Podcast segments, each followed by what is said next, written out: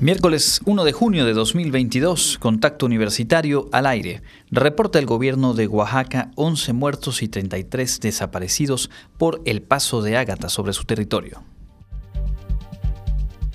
Se instala en la Guadi el Comité Institucional de Atención a Fenómenos Meteorológicos Extremos. Hoy inicia la temporada de ciclones tropicales en el Océano Atlántico. Platicaremos con Helsique Candia sobre los servicios de la Oficina de Atención y Gestión Universitaria de la Rectoría. Y Jensi Martínez nos cuenta los servicios que brinda el Centro de Información de Medicamentos de la Facultad de Química. Con esta y más información, comenzamos Contacto Universitario.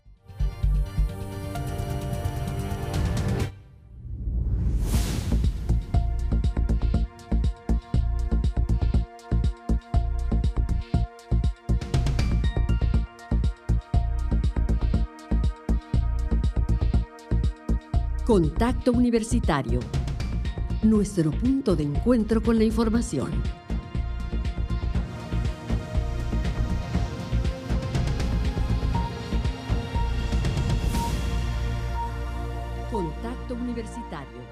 Muy buenas tardes amigas y amigos de Radio Universidad. Es un gusto saludarles en esta emisión, mitad de semana y arranque del sexto mes eh, del año. Arranca el mes de junio. Hoy es el Día de la Marina y estamos con mucha información para platicarle los próximos 55 minutos. Ángel Zip está en los controles técnicos. Mi nombre es Andrés Tinoco y junto con todo el equipo de producción le invito a quedarse con nosotros.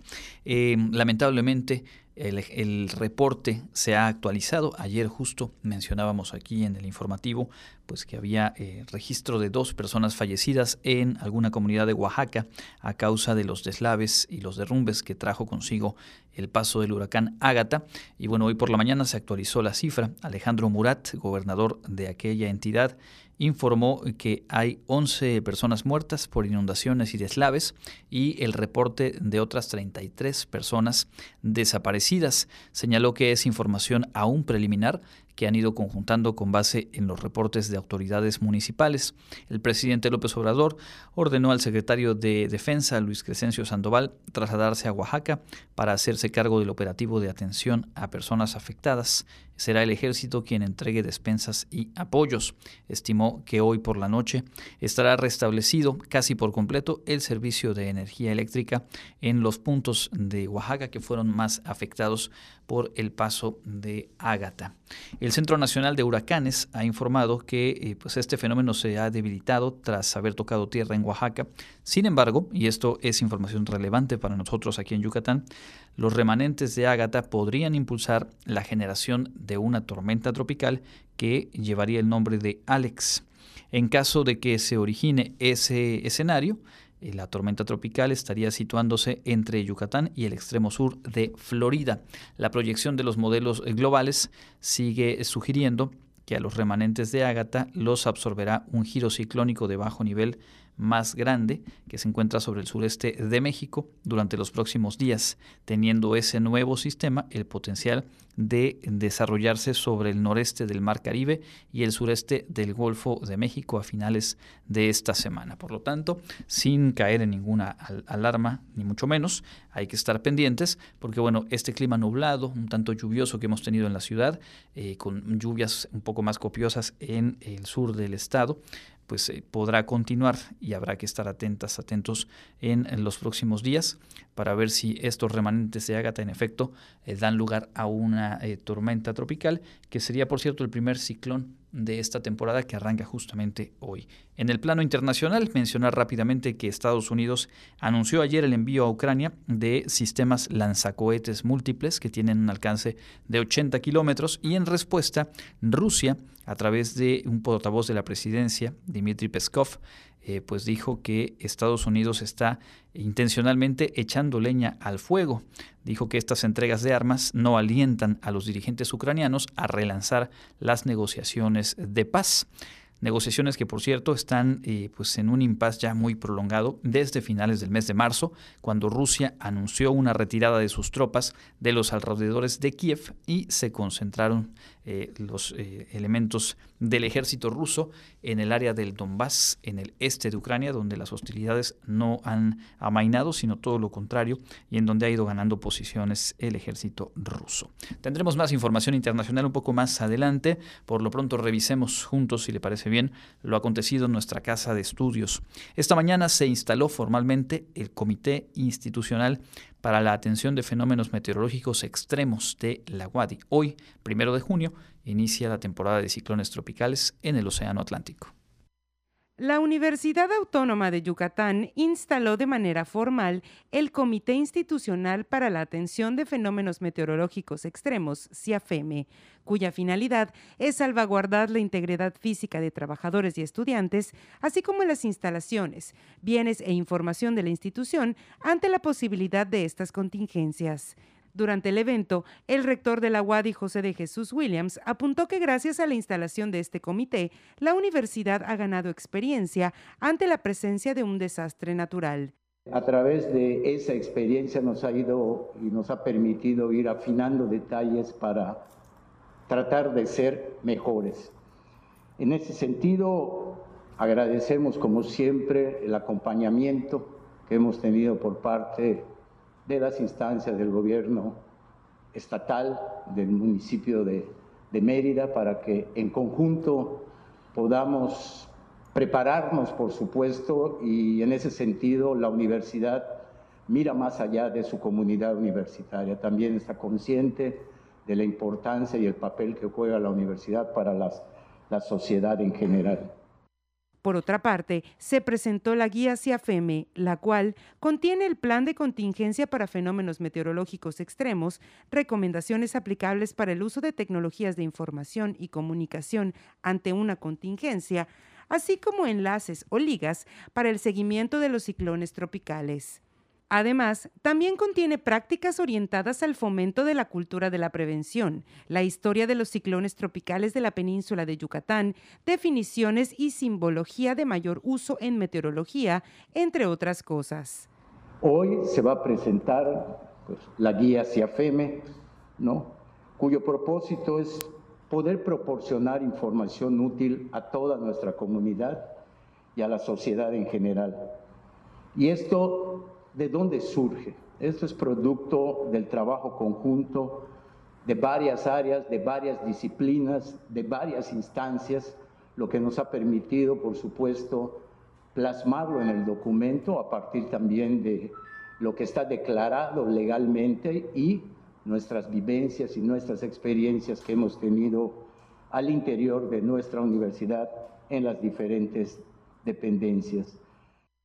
En su turno, Juan Vázquez Montalvo, vocal del CIAFEME, presentó el pronóstico de la temporada de huracanes 2022, donde advirtió que esta será del 1 de junio al 30 de noviembre para el Atlántico, Golfo de México y Mar Caribe. Asimismo, según el primer pronóstico, se esperan 14 ciclones tropicales con nombre, 7 huracanes moderados categoría 1 y 2 Zafir Simpson y 3 huracanes intensos categoría 3, 4 y 5. Para Contacto Universitario, Clarisa Carrillo. Bueno, pues ahí está la información. Por supuesto, estar pendientes todas y todos y a través de este espacio de difusión, así como los canales institucionales, a través del Facebook, la página web y bueno, los diferentes eh, medios en los que nuestra universidad mantiene comunicación con el público en general. Por supuesto, estaremos manteniéndole al tanto de cómo se desarrolle esta temporada de ciclones tropicales 2022. En otros asuntos, también hoy se puso en marcha una serie de actividades en la Facultad de Enfermería con la edición 27 de la Semana Académica Cultural y Deportiva. Bajo el lema Dimensiones de la Formación Integral, del 1 al 3 de junio se llevará a cabo la vigésimo séptima Semana Académica, Cultural y Deportiva de la Facultad de Enfermería de la UADI. Durante estos tres días, estudiantes de las licenciaturas en Enfermería y Trabajo Social podrán participar en actividades extracurriculares como las Olimpiadas Mayas, torneo de voleibol, taller de oratoria o fotografía, además de conferencias con temas sobre salud mental, formación integral, emprendedores y roles de género. En el acto inaugural realizado en el auditorio Amada Hernández Chávez, la directora Dayani Tun González precisó que este espacio abona de manera extracurricular a la formación de los estudiantes de manera integral con el fin de sumar a su formación. Pusimos como lema las dimensiones de la formación integral. Eso está muy relacionado o estrechamente vinculado con el modelo educativo para la formación integral. Y lo que buscamos es que los estudiantes, tanto de la licenciatura en enfermería como la licenciatura en trabajo social, puedan participar en estos espacios de aprendizaje para favorecer al componente disciplinar profesional, pero también a esa parte interpersonal al hacer uso de la palabra, el director general de Desarrollo Académico, Carlos Estrada Pinto, reconoció la planeación de las actividades y celebró que se aborde el tema de la formación integral como eje principal, pues esto logra una transformación en las personas desde que inician su vida académica hasta que terminan. Son actividades pues, extracurriculares, es decir, que van más allá del currículo, de la formación que llevan ustedes en sus planes de estudio con las asignaturas, con eh, pues todas las actividades académicas dentro de, de cada una de, la, de, toda la trayectoria escolar, que por cierto eh, son planes de estudio muy bien diseñados, muy bien organizados, que además tienen pues una excelente planeación. Durante la ceremonia se entregaron reconocimientos a la trayectoria académica a Fabiola del Rocío López Canché, de la licenciatura en enfermería por tener un promedio de 96.69. Janet Guadalupe González Canul de la licenciatura en trabajo social con promedio de 96.4 y a Jesús Porfirio Juchín Villanueva de enfermería con un promedio de 94.8. Para Contacto Universitario, Karen Clemente. Ahí están las actividades de estos eh, tres días en la Facultad de Enfermería. Y hablando justamente de este plantel, está abierta la invitación al curso de atención en enfermería. Generalidades del proceso de atención de enfermería, valoración y diagnóstico son algunos de los temas que se abordarán en el curso taller Proceso de Atención de Enfermería, que se realizará del 7 al 9 de junio de manera virtual. Brenda Areli Paul López, coordinadora de Educación Continua de la Facultad de Enfermería de la UADI, detalló que este curso permite a los profesionales actualizar sus conocimientos y así brindar una mejor atención a los pacientes el curso del proceso de atención a enfermería pues tiene la competencia de que los enfermeros analicen el proceso, que es un instrumento, una herramienta importante en nuestro cuidado, sobre la valoración, eh, cómo vamos a diagnosticar pues a nuestros pacientes y los cuidados o intervenciones que tenemos que realizar con ellos para alcanzar de mejor manera pues un resultado que vendría siendo que el paciente recupere la salud. Desde el pasado 23 de mayo comenzó el periodo de inscripción a este taller que tiene una duración total de 20 horas y se realizará en los días establecidos de las 16 a las 20 horas. Si tuvieran deseos de participar en el curso, pues ya directamente me pueden contactar. Entonces yo voy a estar al pendiente igual del WhatsApp o llamadas o, mensajes para aclarar dudas. Como tal, darles una, un número de matrícula, un número de inscripción las personas interesadas en este u otros talleres pueden comunicarse a los teléfonos 986-1107-859 o 9993-220738, donde les resolverán todas sus dudas. Para Contacto Universitario, Karen Clemente. Cambiando de tema, aunque siempre en el campus de Ciencias de la Salud, se presentó hoy el programa de actividades de celebración por el próximo 189 aniversario de la Facultad de Medicina. La celebración por el 189 aniversario de la Facultad de Medicina de la Universidad Autónoma de Yucatán, que incluye actividades académicas, culturales y deportivas, se llevará a cabo del 6 al 10 de junio de manera presencial y virtual, informó el director de la facultad, Carlos Castro Sansores.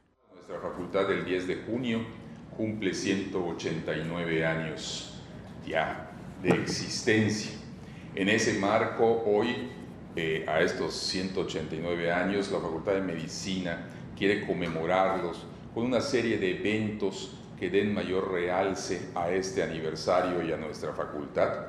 Y para ello, pues hemos organizado una serie de eventos culturales, eh, deportivos, académicos, y terminaremos en el sábado 25 del mes de junio con un desayuno eh, que el patronato organiza cada año.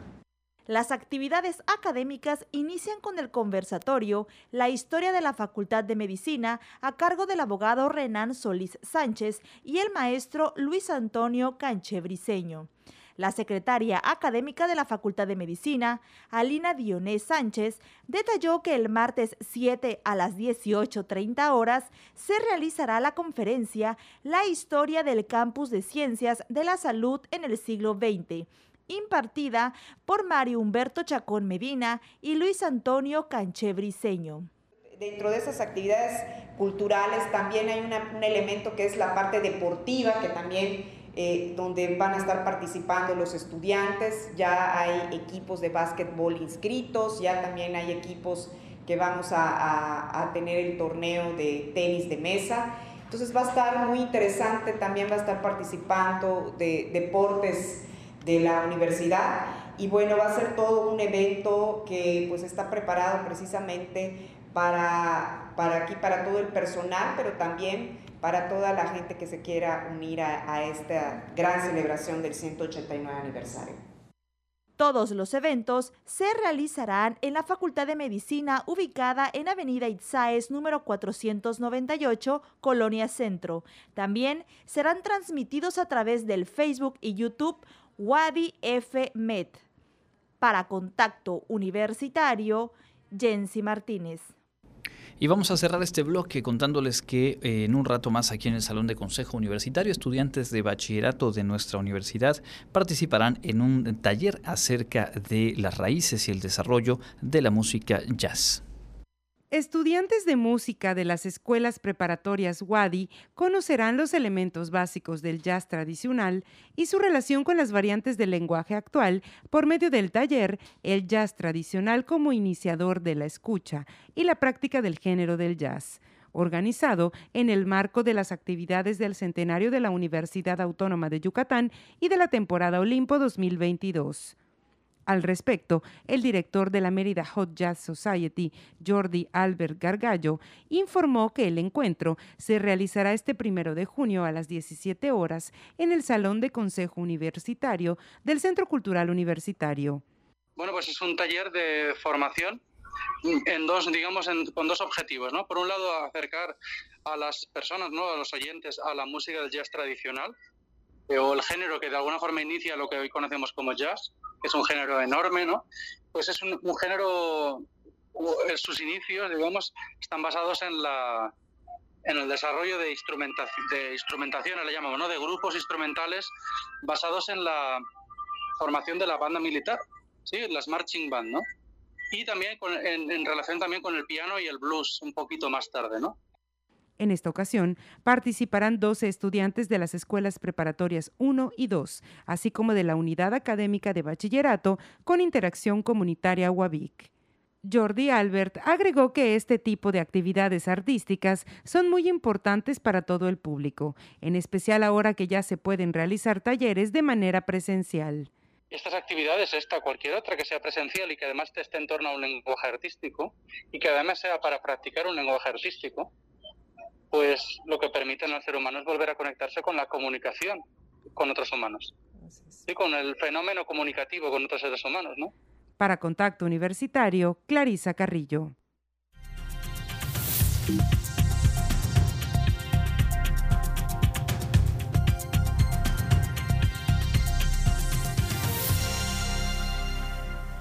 Estamos ya en el espacio de entrevista en contacto universitario y hoy nos da mucho gusto recibir eh, con nosotros a la maestra Gelsi Ike Candia, responsable de la Oficina de Atención y Gestión Universitaria de la Rectoría. Vamos a conocer a detalle eh, cuáles son los servicios, cuál es la atención que se brinda en este espacio y también algo pues que es eh, noticia bien bien nueva, noticia fresca, el Centro de Atención Universitaria y pues por supuesto también nos interesa mucho poder compartirlo con nuestra audiencia. Bienvenida y gracias por acompañarnos. Muchísimas gracias, Andrés. Buenas tardes y buenas tardes a todos los que nos escuchan. Bueno, pues eh, hemos estado viendo quienes formamos parte de la comunidad universitaria, diferentes eh, flyers, invitaciones a hacer uso justamente de este espacio, la Oficina de Atención y Gestión Universitaria, y teníamos mucho interés en que pudieras venir a contarnos cuáles son, en términos generales, las eh, tareas y los espacios de atención en donde pues están ustedes ah, pues, en contacto con la comunidad universitaria. Claro, primero comentarte que la Oficina de Atención y Gestión Universitaria de la Rectoría existe desde 2016. Esto surgió del interés de la administración actual por mantenerse cercana a la gente, a la sociedad y a la comunidad universitaria. ¿no? Es un enlace para mantener una gestión permanentemente cercana con la sociedad, con la comunidad universitaria, como comenté, fortalecer la comunicación con ambos grupos y poder dar respuesta de manera particular y eficiente a sus requerimientos. La oficina actualmente, como tú comentabas, eh, la noticia es que ahora se integra el Centro de Atención Universitaria como parte de esta oficina. Antes contábamos con los centros de atención al estudiante y los centros de atención al personal y ahora estas áreas se fusionan en una misma, que es el Centro de Atención Universitaria, pues con la, la finalidad de optimizar recursos, de poder concentrar toda la información en una misma área y sobre todo que los usuarios no tengan que acudir a diversas instancias en busca de información. Entonces, digamos, se, se, integra lo que ya venían realizando eh, en instancias separadas y de alguna forma ha sido un relanzamiento también, me imagino, en función de este regreso a la presencialidad, donde pues obviamente la dinámica misma hace pues que surjan mayores puntos de contacto, dudas, trámites, en fin, todo se ha ido reactivando y de alguna manera creo que también es una buena coyuntura para volver a puntualizar qué tipo de trámites, solicitudes pueden realizar? Por ejemplo, pensemos en personal primero y después vamos a la parte de estudiantes. Sí, exacto. Eh, iniciaría comentándote que la oficina tiene dos áreas. Y eso es importante mencionarlo porque dependiendo de la solicitud es hacia dónde se puede uno dirigir. Uno es el Centro de Atención Universitaria de Nuevo Creación, donde ahí se atienden solicitudes de información de la comunidad universitaria, también de la sociedad en general, acerca de nuestra universidad, de sus servicios, de sus áreas y procesos. Cualquier información que haya la duda o el interés por conocer acerca de nuestra universidad, pues nos pueden contactar al Centro de Atención Universitaria. A veces es por convocatorias, por becas, por conocer alguna actividad que esté en la cartelera cultural, porque no sabes en qué oficina puedes realizar algún trámite. Entonces, cualquier información que quieran conocer acerca de la universidad y que no sepas a qué instancia acudir, está el centro de atención universitaria para atender estas, estos requerimientos. Y bien decías, no solamente para la comunidad universitaria, sino digamos para externos que tengan interés en participar, como dices, en algún evento, alguna convocatoria, en el proceso de ingreso, en fin, creo que hay muchos puntos en los cuales la universidad entra en contacto y es muy útil saber que hay, digamos, una primera ventanilla a la cual acudir y pues de ahí obtener la información o bien ser canalizado a donde se tenga que seguir el, el trámite. Así es. Y por otra parte tenemos el área de gestión universitaria. Esta área recibe mensajes que el usuario considere que deben de ser del conocimiento del rector y es una vía adicional para fortalecer la comunicación también con ambos grupos, tanto con la comunidad universitaria, con la sociedad en general, disminuyendo los tiempos de espera del solicitante, que podría ser en el caso de generar una cita en rectoría.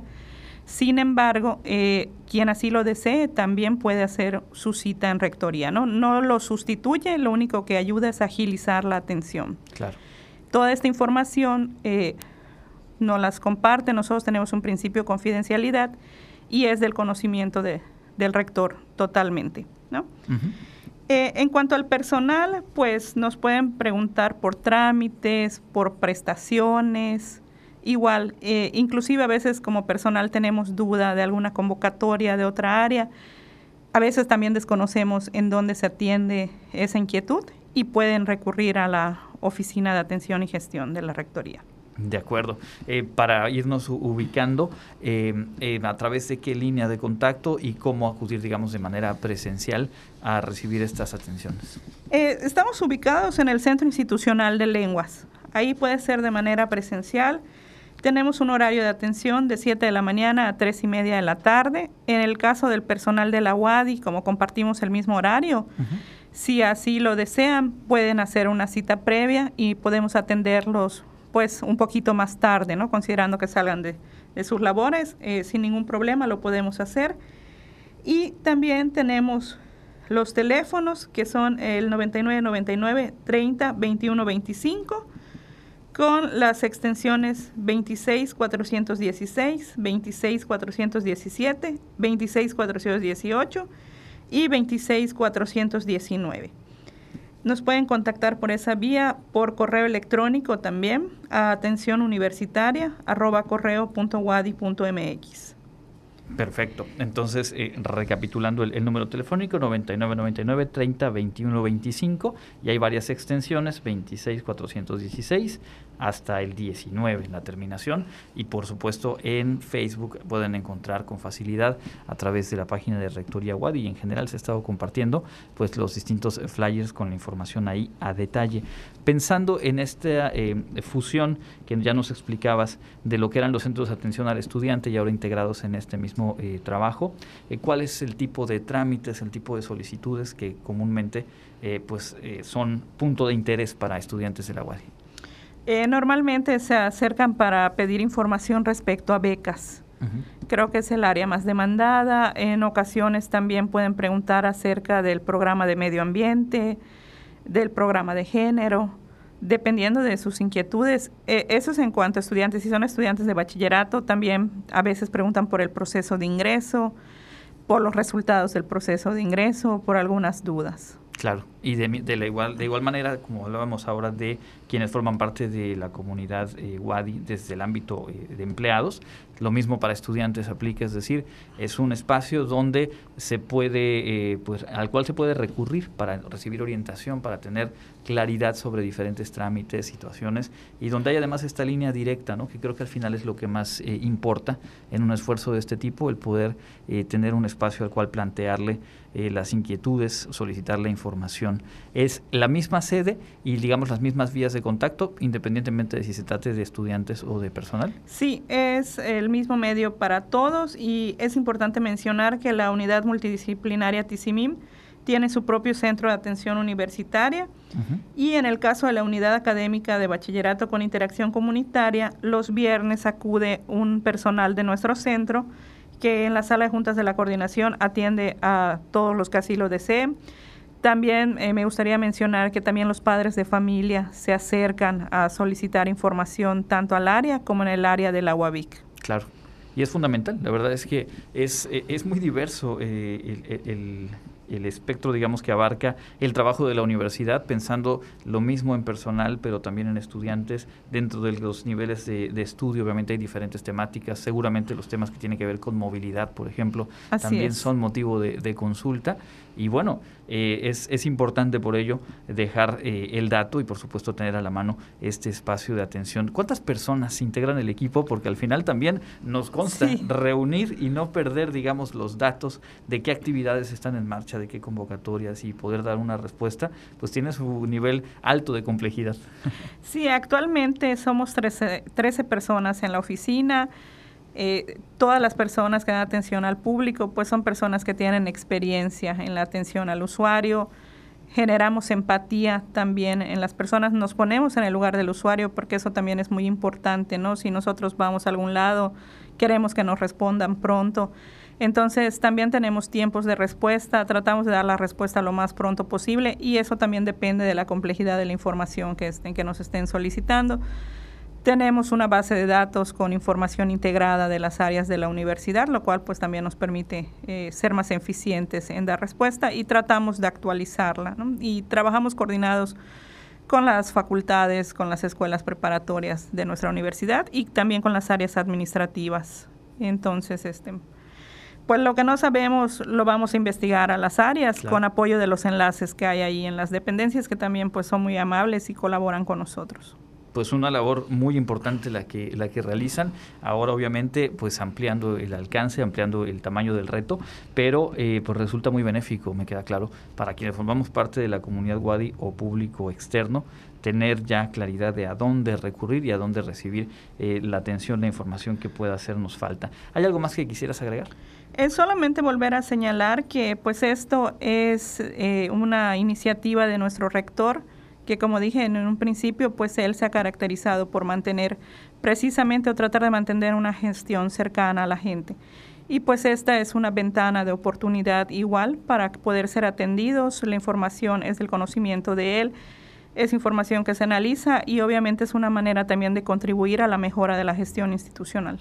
Por supuesto, pues nuestro reconocimiento a ese equipo de 13 personas que por lo pronto están haciendo que funcione este centro de atención universitaria y al público que nos escucha, reiterarles el número telefónico 9999 302125 con la extensión 26416, 26417, 26418 y 26419, ubicados ahí en los eh, exterrenos del Fénix, en la calle 41 por 14, donde hoy por hoy es el Centro Institucional de Lenguas. Muchísimas gracias por habernos acompañado. Muchísimas gracias a ti, muchísimas gracias a todos los que nos hacen favor de escucharnos y estamos para servirles en Rectoría siempre.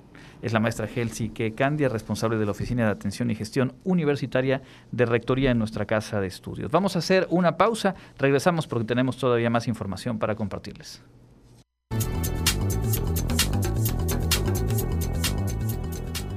Información del Comité Institucional para la Atención de los Fenómenos Meteorológicos Extremos de la UADI, para hoy miércoles 1 de junio tenemos ambiente caluroso con posibilidad de lluvias y tormentas eléctricas. La máxima temperatura se espera que llegue a los 28 grados Celsius y la temperatura mínima estará entre los 23 y 26 grados en el amanecer de mañana jueves.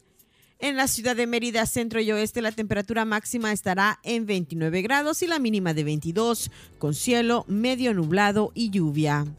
En la costa se esperan temperaturas máximas de 28 grados y mínimas de 22, con cielo medio nublado.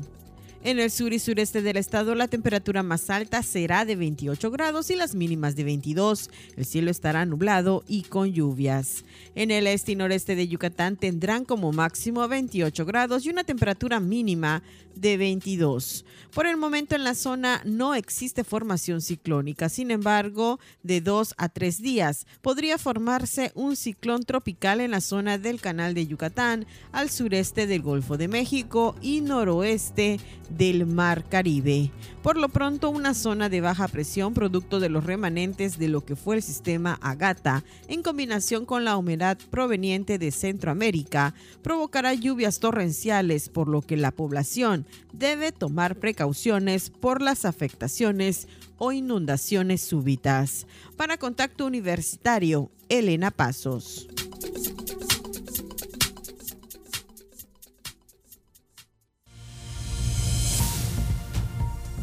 Contacto Universitario, nuestro servicio informativo en radio.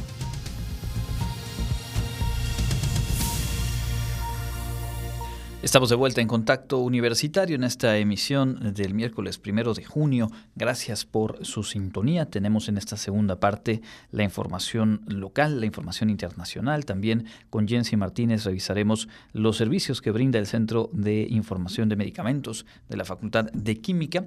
Pero antes de todo ello, le comparto un, boletín eh, pues que hace cuestión de minutos emite nuestra universidad dirigido a los medios de comunicación, al público en general.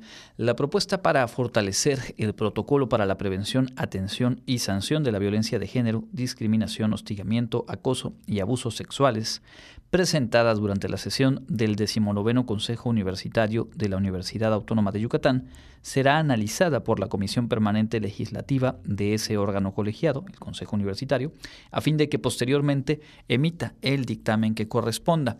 La iniciativa, impulsada por consejeras y consejeros alumnos, es reflejo de la formación ciudadana y del interés de la comunidad universitaria por incidir positivamente en temas de relevancia social como es la violencia de género, que de acuerdo con cifras del Instituto Nacional de Estadística y Geografía, ha sido experimentada en algún momento de su vida por 7 de cada 10 mujeres mayores de 12 años en México. El documento que ya fue turnado para su análisis y dictamen, se refiere a esta propuesta para fortalecer el protocolo, atendería áreas de oportunidad que enriquezcan y den mayor robustez al protocolo existente, que entró en vigor en agosto de 2019 y fue actualizado en enero de 2021. En entrevista con distintos medios de comunicación, el rector José de Jesús Williams señaló que este tipo de iniciativas son bienvenidas porque en la universidad se tiene claro que los procesos sociales son dinámicos y los instrumentos para atender los problemas son perfectibles. Asimismo, sostuvo el rector que como institución educativa, la UADI considera prioritaria la prevención de la violencia de género, la discriminación y el hostigamiento, así como el abuso y acoso sexuales, mediante la formación integral de las personas que forman parte de su comunidad, tanto en los sectores estudiantil y docente como de trabajadores administrativos y manuales.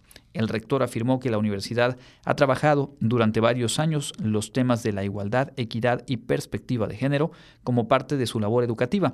Sin embargo, enfatizó que también cuando haya que sancionar, se sancionará. De ese modo, el documento elaborado por integrantes de la comunidad estudiantil de la UADI, así como asociaciones civiles, seguirá el mismo proceso y tratamiento que se da a toda propuesta generada en el seno del Consejo Universitario. Ahí pues esta información en torno a esta propuesta que hicieron llegar eh, diferentes representantes estudiantiles al Consejo Universitario y pues que como se establece en esta nota informativa pues pasa pues a la, labor digamos cotidiana, al proceso que se sigue en este caso en el Consejo Universitario, su trabajo legislativo y podrá fortalecer eventualmente, según el dictamen lo marque, pues este protocolo con el que ya se cuenta en nuestra universidad desde agosto de 2019. Vamos a escuchar a continuación lo más relevante que ha ocurrido en el ámbito local.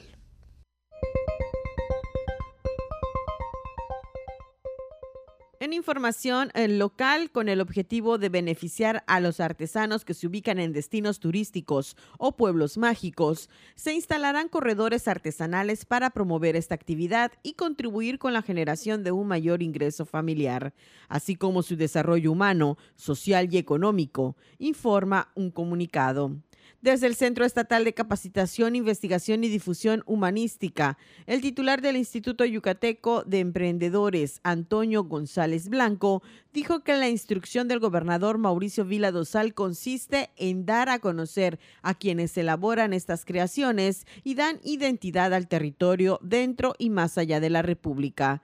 A inicios de 2022 se lanzó la convocatoria Tu empresa, tu marca artesanal, que permitió a 50 personas contar con su sello registrado.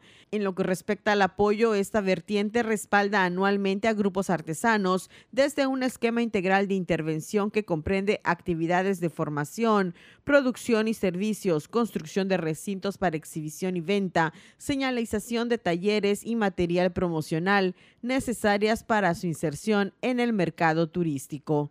Se detalló que las organizaciones beneficiarias deben estar ubicadas en destinos turísticos, pueblos mágicos o entidades con alta densidad de esta industria, que ofrezca sus piezas a viajeros nacionales y extranjeros. El monto que recibirá cada persona inscrita será de 70 mil pesos. Yucatán se convirtió ayer en el primer estado del país en incluir en su constitución y otras leyes la iniciativa 3 de 3 contra los violadores, agresores en materia de género y deudores alimentarios, al aprobar por unanimidad las reformas que la añaden. Para esto se explicó que además de darle rango constitucional, se exige en las leyes de derechos humanos, electoral, transparencia, el Código de la Administración Pública y de los partidos, incluir como requisito indispensable para ser candidatos y que sean nombrados para algún cargo del servicio público, no tener antecedentes de violencia de género durante la sesión se contó con la presencia de activistas de diversas organizaciones que promueven estas reformas en todo el país. En la misma sesión también se aprobaron cambios constitucionales y normas relacionadas con la actividad de los notarios públicos, incluyendo la propia ley del notariado del Estado. El anillo periférico de Mérida se ha convertido en la vía más peligrosa de Yucatán y una de las 10 más mortales en México. Tan solo durante el primer cuatrimestre del 2022, la Secretaría de Seguridad Pública tomó conocimiento y registró más de 180 accidentes de tránsito, más de 140 personas lesionadas y 5 fallecidas.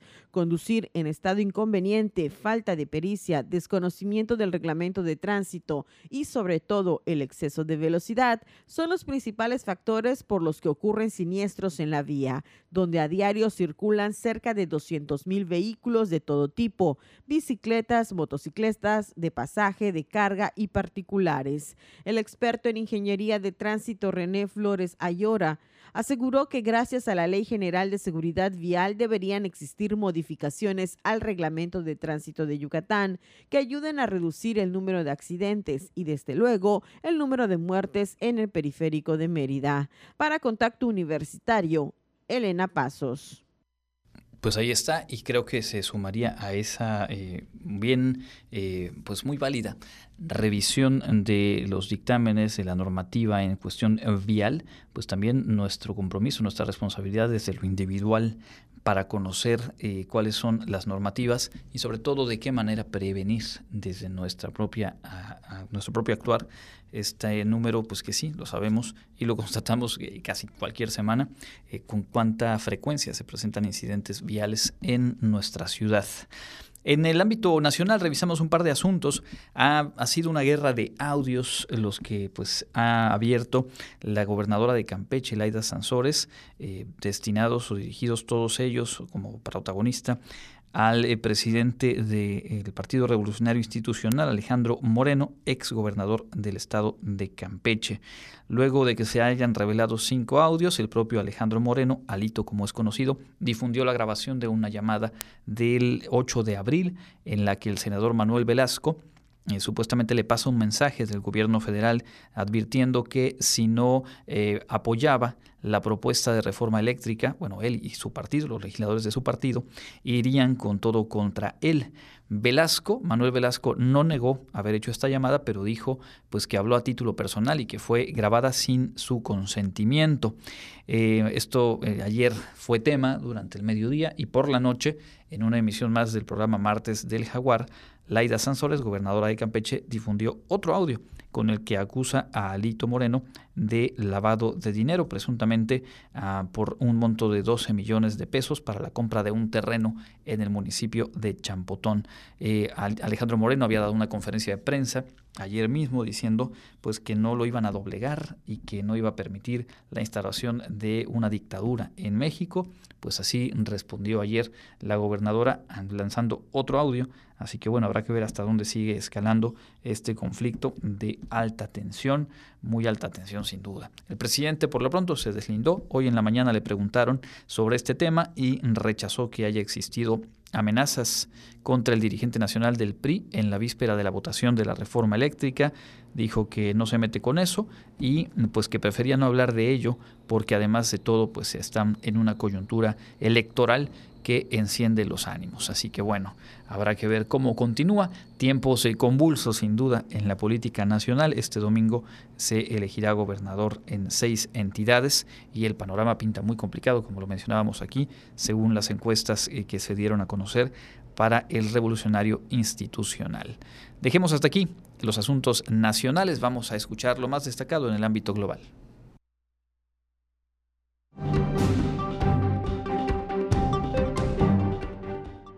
En el ámbito internacional, el presidente de Ucrania, Volodymyr Zelensky, reconoció que la situación en su país, especialmente en el Donbass, es muy difícil y que mueren entre 60 y 100 soldados en acción por día y otras 500 personas resultan heridas en unas declaraciones al sitio web estadounidense Newsmax, que recogen también las agencias ucranianas. El presidente reiteró que su país es el perímetro defensivo frente a Rusia y que es una barrera física formada por nuestra gente. En su último discurso pronunciado esta madrugada, el presidente Zelensky agradeció a los países europeos el acuerdo para limitar significativamente las importaciones de petróleo de Rusia y dijo que el resultado práctico es menos decenas de miles de millones de euros que Rusia ya no podrá utilizar para financiar el terrorismo.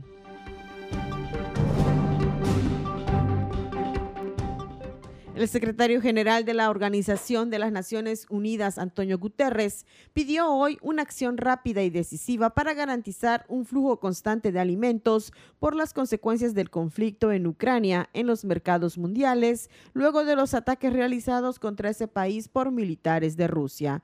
En una intervención en Estocolmo, Suecia, Guterres dijo que la guerra debe terminar ahora, el tiempo que condenó la invasión rusa de Ucrania como una violación de su integridad territorial y de la Carta de la ONU está causando un inmenso sufrimiento, destrucción y devastación del país, pero también inflama una crisis global tridimensional en materia de alimentos, energía y finanzas, que está golpeando a las personas, los países y las economías más vulnerables.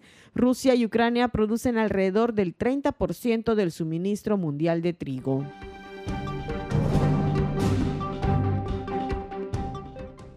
La Organización Mundial de la Salud, en conferencia de prensa, dijo que la oleada actual de casos de viruela del mono en unos 30 países por fuera de las zonas endémicas sugiere que la transmisión del virus pasó bajo los radares por algún tiempo. La llegada a Europa y a Norteamérica y Oriente Medio causó preocupación en las últimas semanas y el temor de una nueva pandemia. El director de la OMS precisó que, hasta ahora, la mayoría de los casos registrados concierne a hombres que tienen relaciones sexuales con hombres. El virus de la viruela del mono presenta similitudes con el de la viruela humana, erradicada desde los años 1980, fecha en que cesaron las campañas de vacunación. Para Contacto Universitario, Elena Pasos.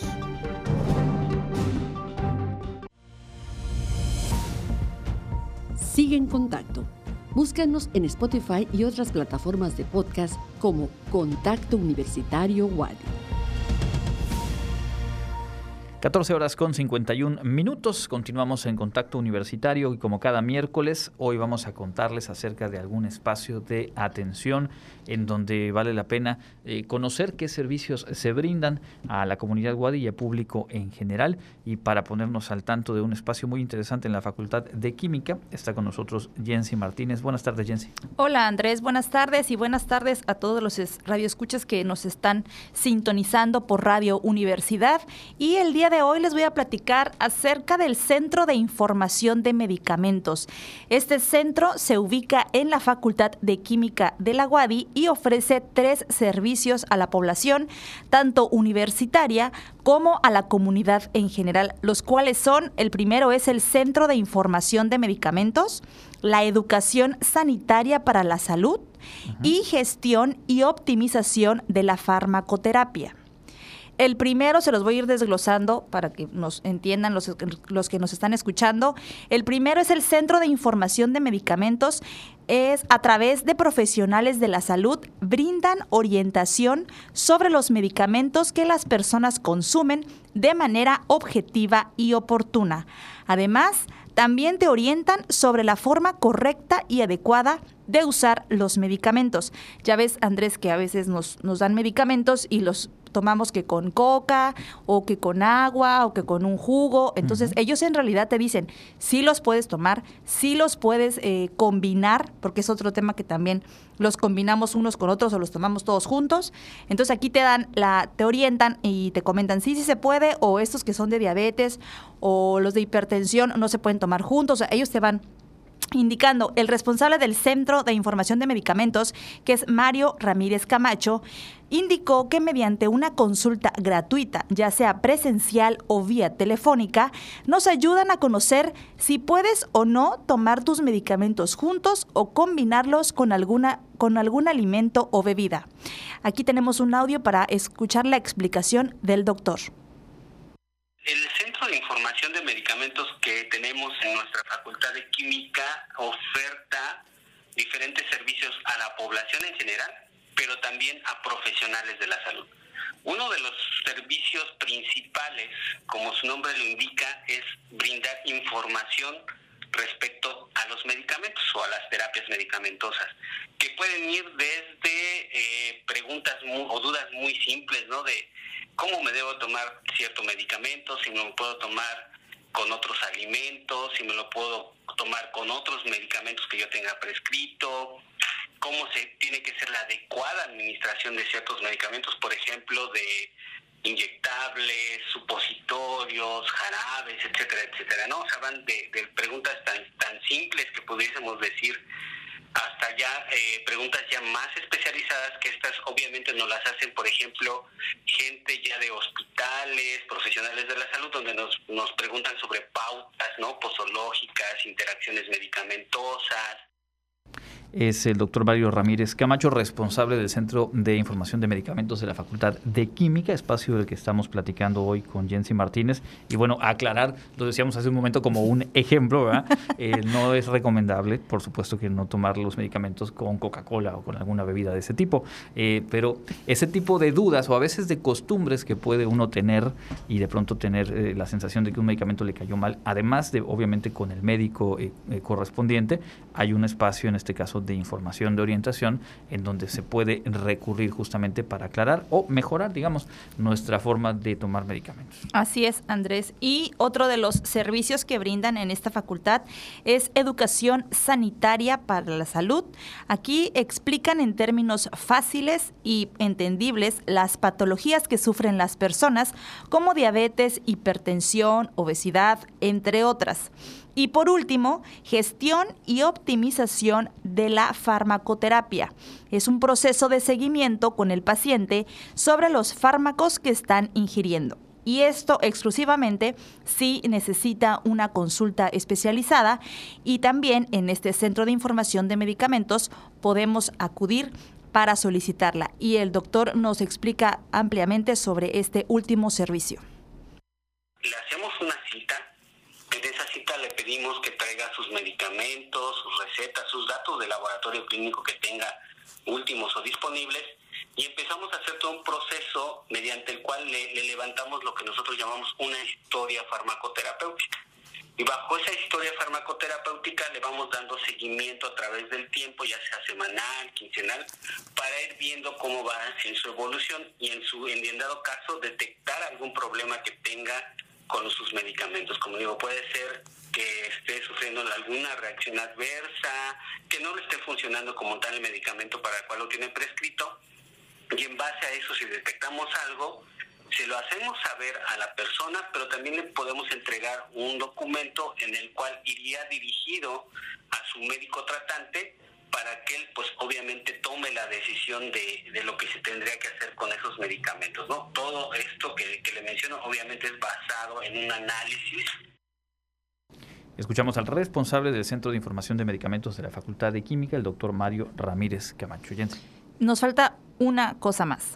Además de estas orientaciones que se brindan, hay un área denominada dispensario de medicamentos, en el cual las personas pueden acudir con su receta médica y si hay en existencia el medicamento que necesita, se le da y no tiene ningún costo. El doctor comentó que hay medicamentos desde los más básicos como analgésicos, hasta de hipertensión, tratamientos para la diabetes, gastrointestinales y demás. El único requisito es llevar la receta para poder surtirla con los medicamentos que haya en existencia. Toda la información que brindan en este centro se da tanto al público en general como a profesionales de la salud y es totalmente gratuita para las citas por teléfono es a través del número 9999 225711 extensión 38117 de lunes a viernes con dos horarios, por las mañanas de 8 a 13 horas y por la tarde de 17 a 20 horas y presencial igual de lunes a viernes con los dos horarios por las mañanas de 8 a 13 horas y por la tarde de 17 a 20 horas. El consultorio se encuentra en la Facultad de Química ubicada en la calle 43 por 90, número 613X, en la colonia La Inalámbrica a un costado del Departamento de Análisis Clínicos hay un consultorio que se llama Consulta Farmacéutica. Es aquí donde les van a brindar todos estos servicios que les acabo de comentar. Oye, pues es un muy buen dato esto del dispensario de medicamentos. Eh, obviamente es para quienes lo puedan requerir y pues que haya, digamos, la, coincidencia afortunada de que algún medicamento que les hayan recetado lo tengan en, existencia, pero es una, una oportunidad que está, está, está muy bueno tenerlo ahí a la mano, además de todo lo que ya decíamos, ¿no? De recibir orientación, se me ocurre, por ejemplo, usuarios de eh, sistemas de salud pública en los que no tienes la facilidad ante la duda del momento de tomar tus medicamentos, de volver a tener comunicación directa con tu médico, pues es una buena alternativa este centro de información de medicamentos ahí en la Facultad de Química en la colonia inalámbrica. Así es, Andrés. Pues nada más les recuerdo el teléfono para citas 9999 22 57 11 extensión 38 117. Esto es en la Facultad de Química de la Universidad Autónoma de Yucatán. Pues muchas gracias, Jensi, por la información. Estoy seguro que será de utilidad para quienes nos escuchan. Muchas gracias, muchas gracias y nos vemos en la próxima. Así es, y nos despedimos de una vez. Vamos a dejarlos con la agenda universitaria. Ha sido un gusto acompañarles este primer día del mes de junio. Mi nombre es Andrés Tinoco. En los controles técnicos estuvo Ángel Sib. Les recuerdo, va a seguir lluvioso los próximos días, así que tener eh, paciencia, tomar las precauciones y, bueno, estar pendientes de la información en materia del clima. Mi nombre es Andrés Tinoco. Que tenga una excelente tarde.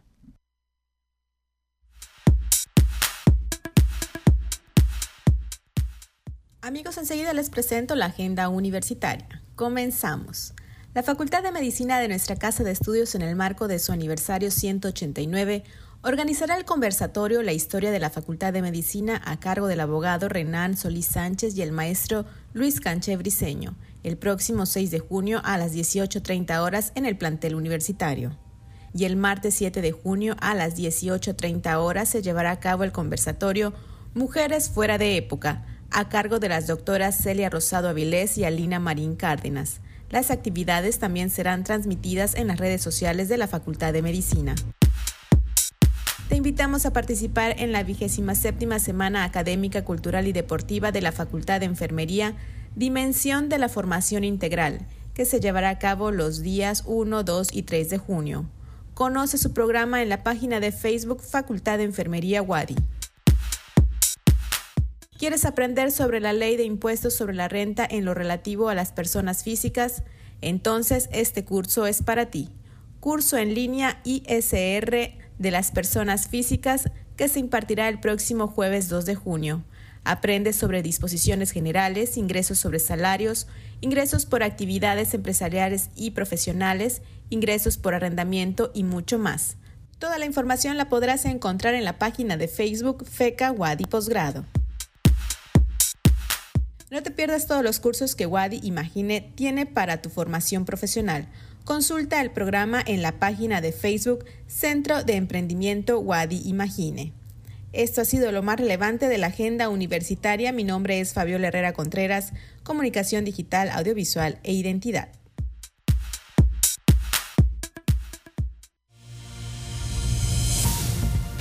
Contacto Universitario, nuestro punto de encuentro con la información una producción de la Coordinación de Comunicación Institucional de la Universidad Autónoma de Yucatán.